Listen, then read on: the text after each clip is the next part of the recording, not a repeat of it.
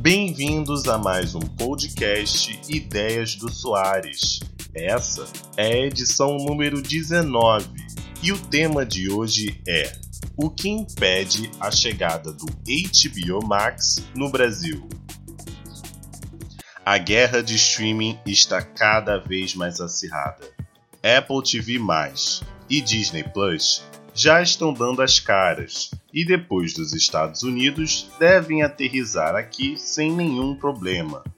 Mas o mesmo não vai acontecer com o serviço da Warner Media, o HBO Max.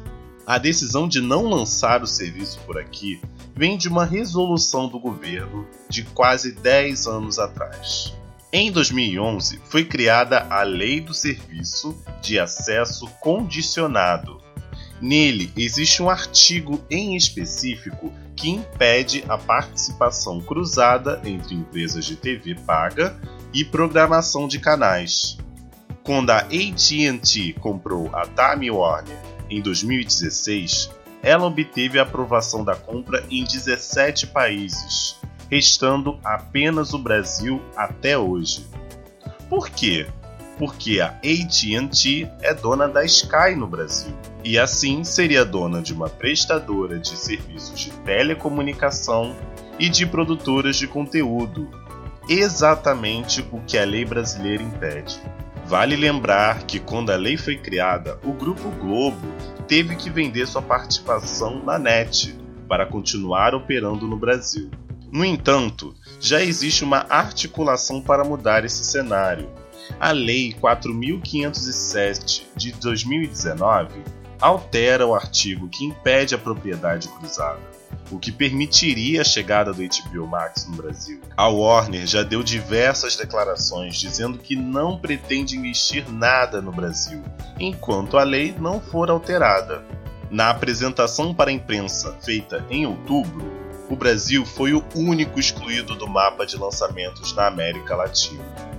A Anatel, agência reguladora do mercado de telecomunicações no Brasil, é contra a mudança da lei e acredita que, se a Warner quiser lançar o serviço de streaming dela por aqui, ela precisa vender a Sky ou os canais e assim se encaixar nas regras brasileiras.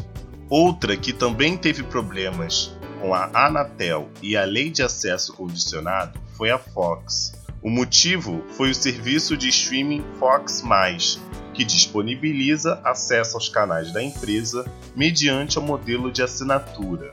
Nele é possível assistir ao vivo todos os canais Fox sem a necessidade de uma TV por assinatura, o que seria contra a lei. A Anatel pediu para tirar o serviço do ar, mas a justiça manteve o Fox Mais funcionando.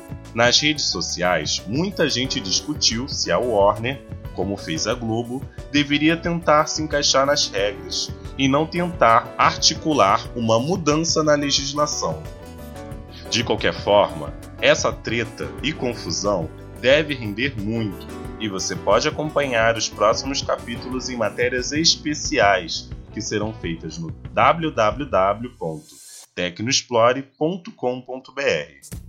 Esse foi um podcast Ideias do Soares e ele está disponível no SoundCloud, iTunes, Spotify e agora também no Google Podcast. Até a próxima!